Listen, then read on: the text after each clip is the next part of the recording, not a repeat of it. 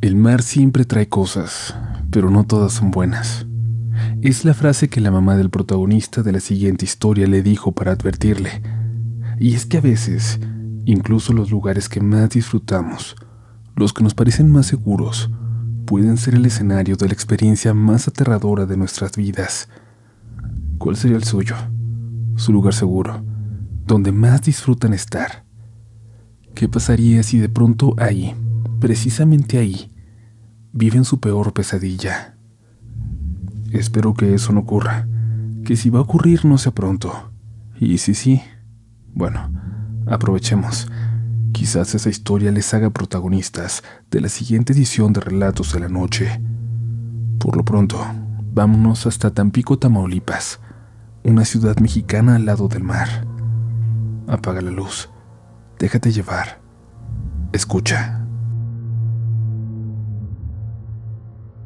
Mi nombre es Eduardo, pero todos me conocen como Eddie. Vivo en la ciudad de Tampico y hace poco escuché un episodio de su programa al que titularon El terror que viene del mar. Eso me hizo recordar, casi revivir, algo que me pasó junto a mis dos primas en la playa. No sé cómo explicarlo ni si da tanto miedo, pero espero que ustedes tengan la mejor opinión al respecto. Todo se remonta hace años cuando estaba en mi época universitaria. El novio de una de mis primas había comprado un auto pequeño, ya muy usado pero que servía para moverse. Y como nosotros no teníamos carro, aprovechábamos para pedirle constantemente que nos llevara a la playa a beber cerveza, pasar el rato y distraernos. Primero lo hizo regañadientes y cobrándonos la gasolina, pero después de un par de semanas se volvió nuestra rutina.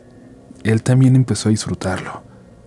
Íbamos al menos tres noches a la semana y se volvió ese momento que siempre estábamos esperando. Ir a la playa se convirtió en nuestro momento de distracción.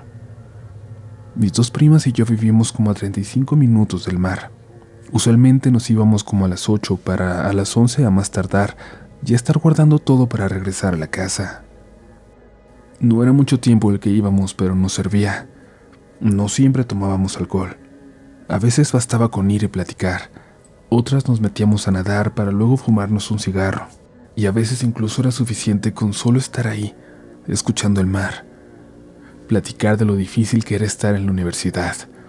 Esas eran nuestras preocupaciones en esos tiempos. La rutina se hizo costumbre, al punto de que después ya ni siquiera nos poníamos de acuerdo. Era como un compromiso no hablado, algo que ya conocíamos, y cada noche estábamos listos para que a las ocho pasaran por nosotros y salir rumbo a ese rincón solitario en la playa.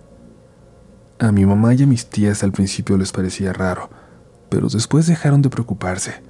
Se limitaron a pedirnos que siempre tuviéramos mucho cuidado.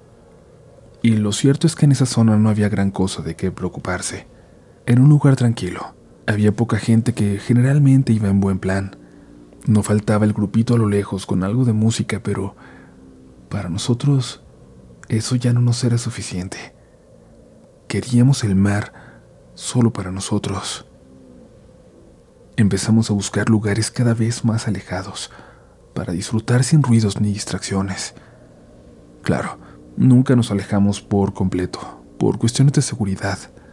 Dejábamos el coche estacionado donde mismo y hielera en mano buscábamos lugares en silencio donde nadie nos pudiera molestar. Nos gustaba uno donde había palapas y sillas que, al menos a esa hora, parecían estar abandonadas. Aún recuerdo esas noches, la calma de la playa, el ruido de las olas, la brisa del mar. Cada cierto tiempo veíamos que pasaba una patrulla vigilando, pero no era siempre, y no buscaban a jóvenes como nosotros. Nunca nos llegaron a molestar. Más bien buscaban a gente haciendo cosas indebidas. En una ocasión nos tocó mucho viento y frío, tanto que incluso decidimos esa noche simplemente no ir. El clima no pintaba para estar en la playa. En la casa además había una reunión a la que entonces tuvimos que asistir. Con otras primas terminamos contando de nuestra costumbre de ir a la playa por las noches, de cómo había algo que nos atraía hacia ese lugar, que nos hacía volver. Pero por alguna razón, solo a mis dos primas y a mí nos parecía una idea irresistible. Las demás nos veían como si no entendieran cuál era el atractivo de ir cada noche Es decir, supongo que se les antojaría en algún momento, pero no como a nosotros, que inconscientemente cada noche nos dirigíamos hacia allá. El solo hablarlo nos provocó recordar la brisa de la playa, y como la cena nos parecía cada vez más aburrida, de nuevo apareció la propuesta. ¿Y si vamos a la playa? Estaríamos mejor allá.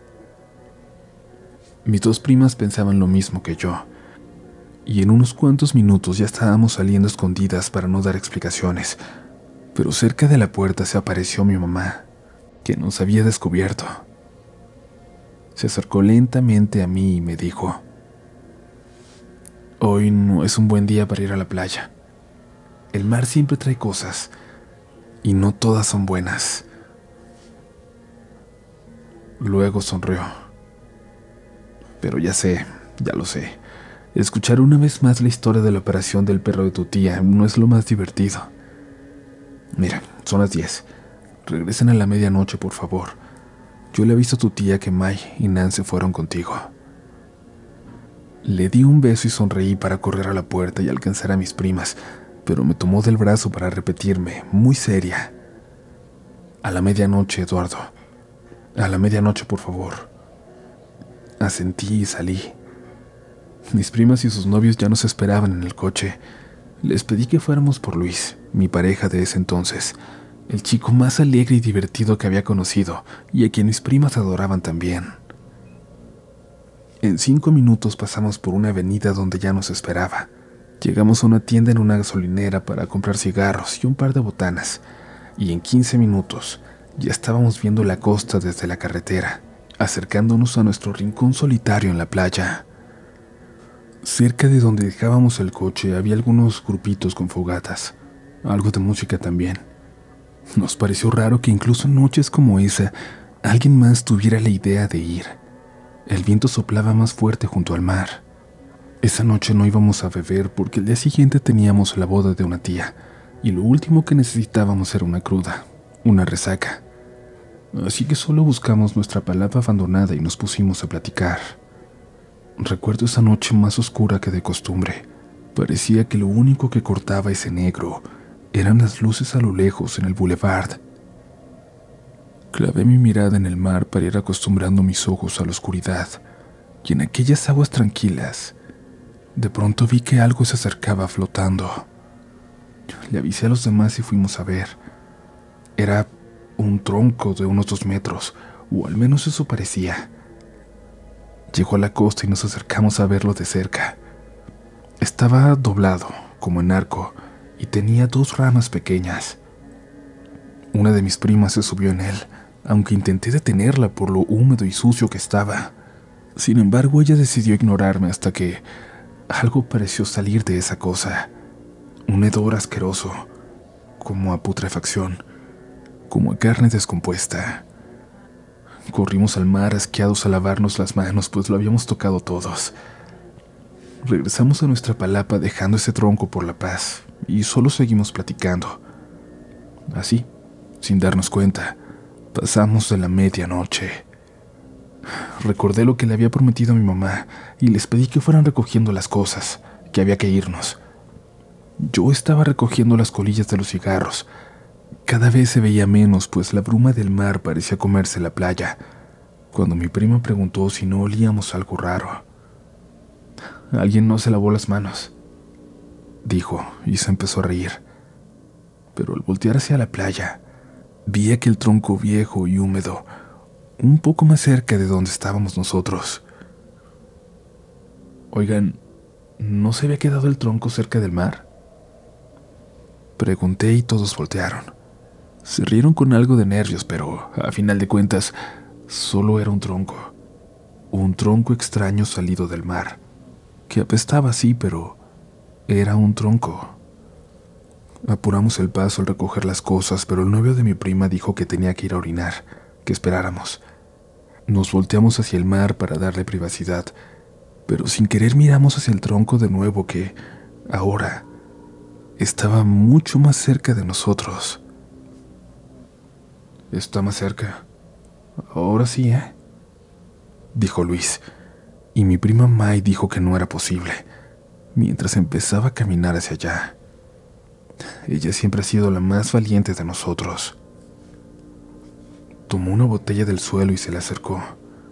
Una ráfaga de viento nos trajo un olor a carne descompuesta y madera quemada, y el tronco se movió.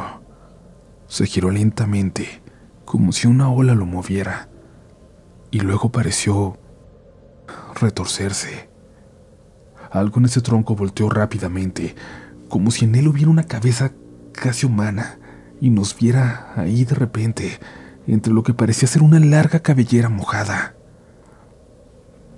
Le lanzó la botella, y esa cosa se movió, arrastrándose muy rápidamente con las dos ramas que ahora parecían ser dos patas.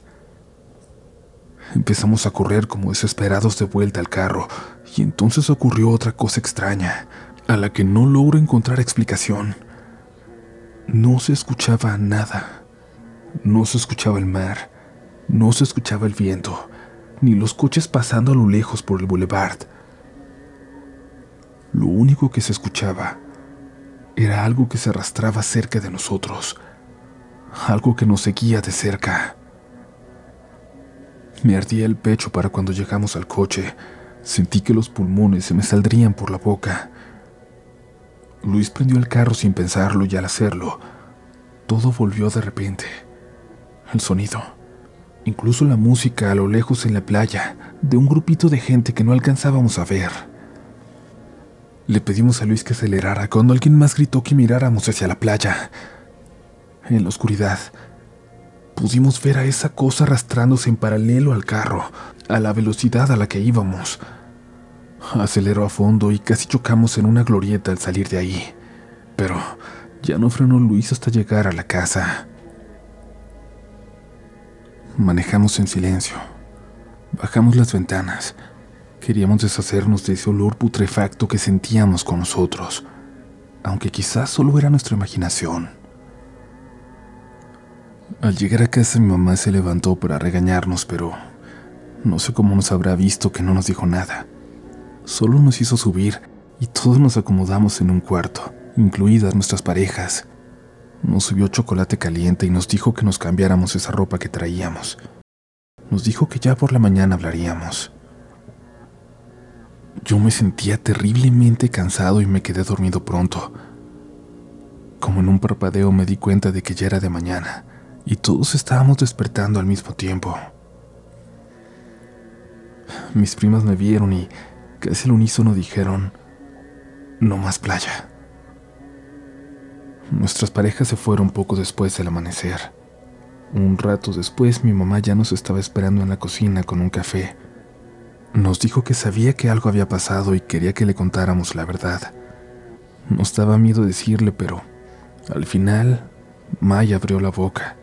Le contó todo tal cual pasó, aunque a mí me preocupaba que fuera a pensar que estábamos drogados o algo así. Lo único que dijo mi mamá fue que tuvimos mucha suerte. Había estado al pendiente de las noticias en la radio para ver si algo extraño había pasado la noche anterior. Y sí, habían anunciado que un conductor en aparente estado de ebriedad, según las autoridades, había chocado en la carretera frente a la playa que frecuentábamos. Él y su acompañante murieron en el lugar.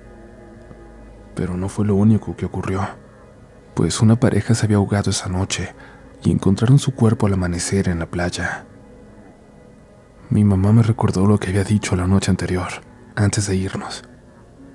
Les dije que no estuvieran tan tarde en la playa, que el mar siempre trae muchas cosas y no todas son buenas. Se levantó de la mesa y se llevó para tirar la ropa que nos habíamos quitado en la noche. Estaba manchada de algo color rojo, casi negro, con un olor desagradable, pero no tanto como en la playa. Mi mamá dijo que le recordó a cuando llegaba de trabajar un tío que fue carnicero que teníamos ese olor a sangre. Por alguna razón, a raíz de eso nos distanciamos de los chicos con quienes vivimos ese episodio. Se terminaron nuestras respectivas relaciones. Yo aún voy cada cierto tiempo a la playa, a esa playa, cerca del bulevar, pero siempre de día, sin alejarme demasiado. Uno nunca sabe cuándo volverá ese olor horrible y el ser que viene con él.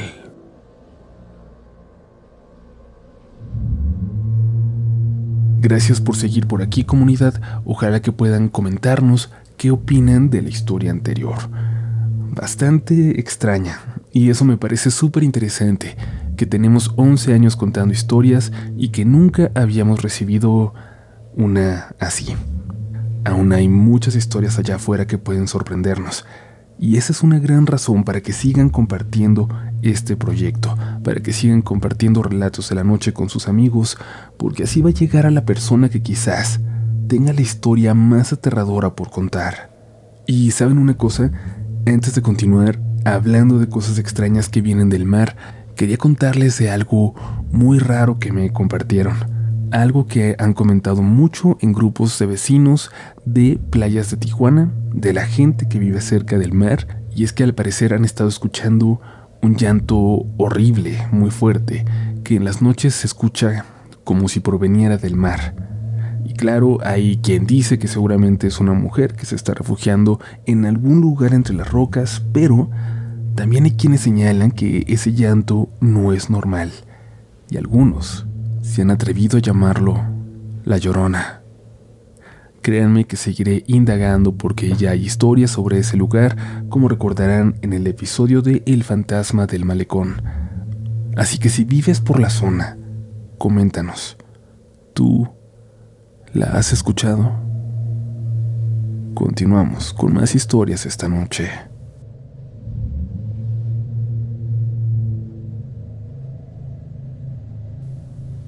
Hola desde Colombia. Mi historia sucede en la última noche que pasamos en mi casa de la infancia. Y qué bueno que haya sido así, porque no hubiera soportado pasar una noche más en ese lugar después de lo que experimentamos, de lo que vimos. Mi mamá siempre nos dijo a mis hermanos y a mí que el desastre atraía a los espantos, pero claro, las mamás dicen cualquier cosa para que los hijos no hagan desastre, y aunque lo repitió mucho aquel día cuando preparábamos la mudanza, la verdad es que no tuvimos mucho cuidado para ordenar las cosas. Lo que queríamos era terminar de empacar todo sin importar el desastre que se podía ir generando. Y así, con la casa hecha un desastre, nos fuimos a dormir. Solo estábamos ahí mi hermana mayor, en su cuarto frente al nuestro, y mi hermana menor dormida junto a mí. Ella tenía unos cuatro años en aquel entonces, desde entonces muy espiritual, muy sensible y también muy miedosa.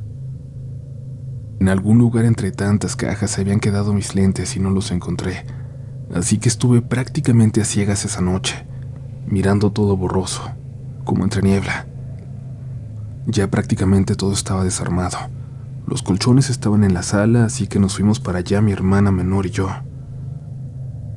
De igual forma quedamos en una posición en la que veíamos la puerta de mi otra hermana, que dejó abierta. Entre nosotras y ella estaba la cocina y las escaleras, pero igual nos sentíamos más seguras así. Apagamos las luces, pero ya no había cortinas.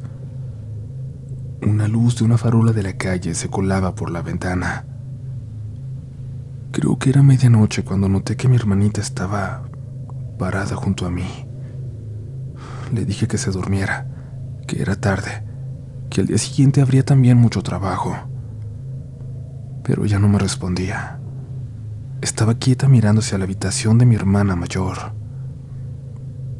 Le insistí hasta que me respondió algo. Una pregunta.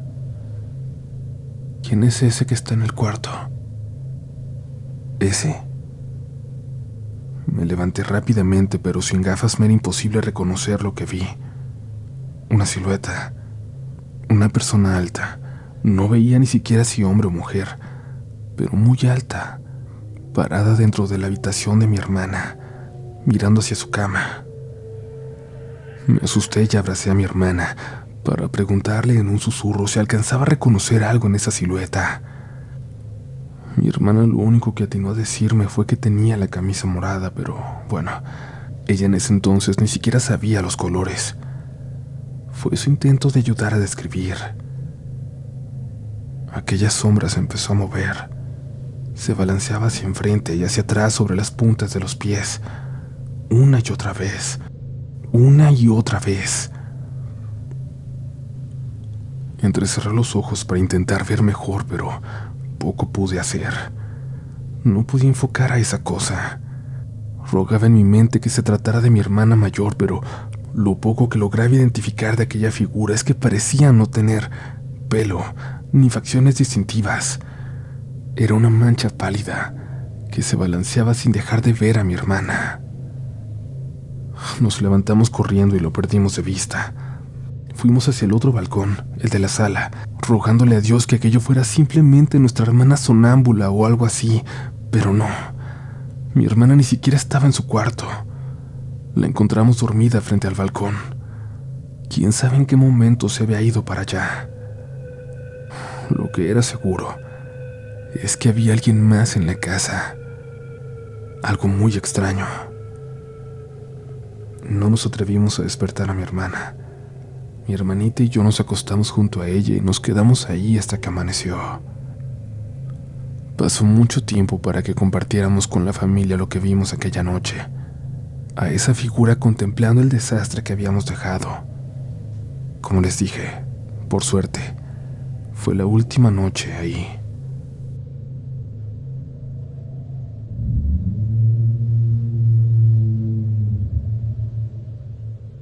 Antes de terminar comunidad nos vamos con otra historia muy muy extraña porque porque al parecer este va a ser el episodio de contar cosas diferentes. Recuerden seguirnos en Instagram donde nos van a encontrar como RDLN oficial y les estaremos contando muchas noticias y actualizaciones de eventos importantes. Estén pendientes que se vienen cosas muy cercanas. Solo eso les puedo decir.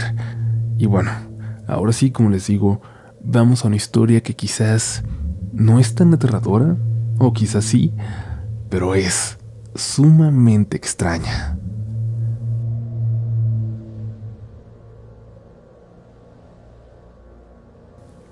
Hola Uriel, soy de una pequeña ciudad de Guanajuato, conocida como la ciudad del pan, y es que aquí hay muchísimas panaderías. Se dice que aquí se hace el mejor pan del país.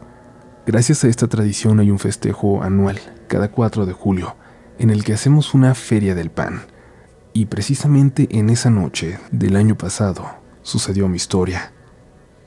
Fuimos mi esposo y yo a la feria, a esas festividades donde están presentes todas las panaderías de la ciudad, donde hay música y todo el pan que puedas comer, además de mucha gente disfrazada, de Batman, Superman, Spider-Man, el sombrerero loco, en fin, todos los personajes que se les pueden ocurrir para que los niños se tomen fotos con ellos. Y todo se llevó a cabo en paz, a pesar de que había muchísima gente. Mi esposo trabaja como barbero cerca de la plaza central, donde estaba la feria, y frente a su negocio habíamos dejado nuestra motoneta. Cuando se hizo tarde y nos cansamos, nos dirigimos hacia allá, para tomarla e irnos a casa. El contraste fue inmediato.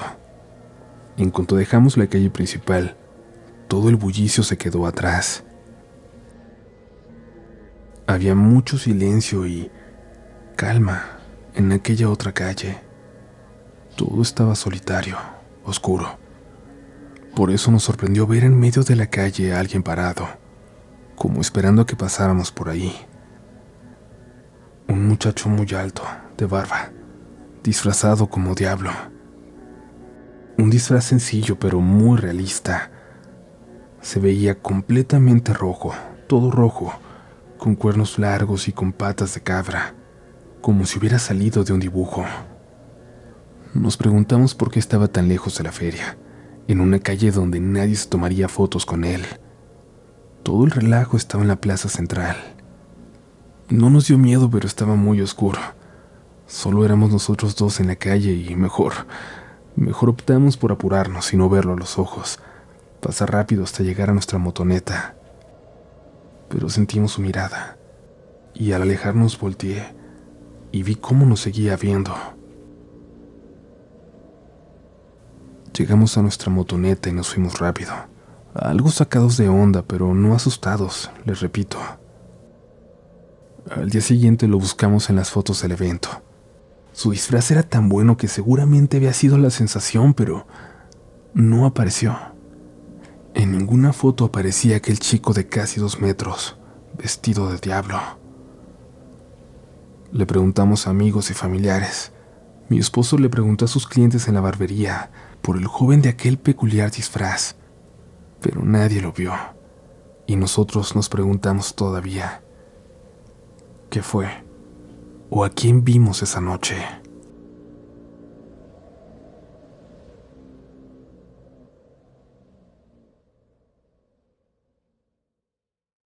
¿Quieres regalar más que flores este Día de las Madres? The Home Depot te da una idea. Pasa más tiempo con mamá plantando flores coloridas, con macetas y tierra de primera calidad para realzar su jardín. Así sentirá que es su día todos los días. Llévate tierra para macetas Bigoro por solo $8.97 y crece plantas fuertes y saludables dentro y fuera de casa. Recoge en tienda y sigue cultivando más momentos con mamá en The Home Depot. Haces más, logras más. Más detalles en homedepot.com diagonal delivery.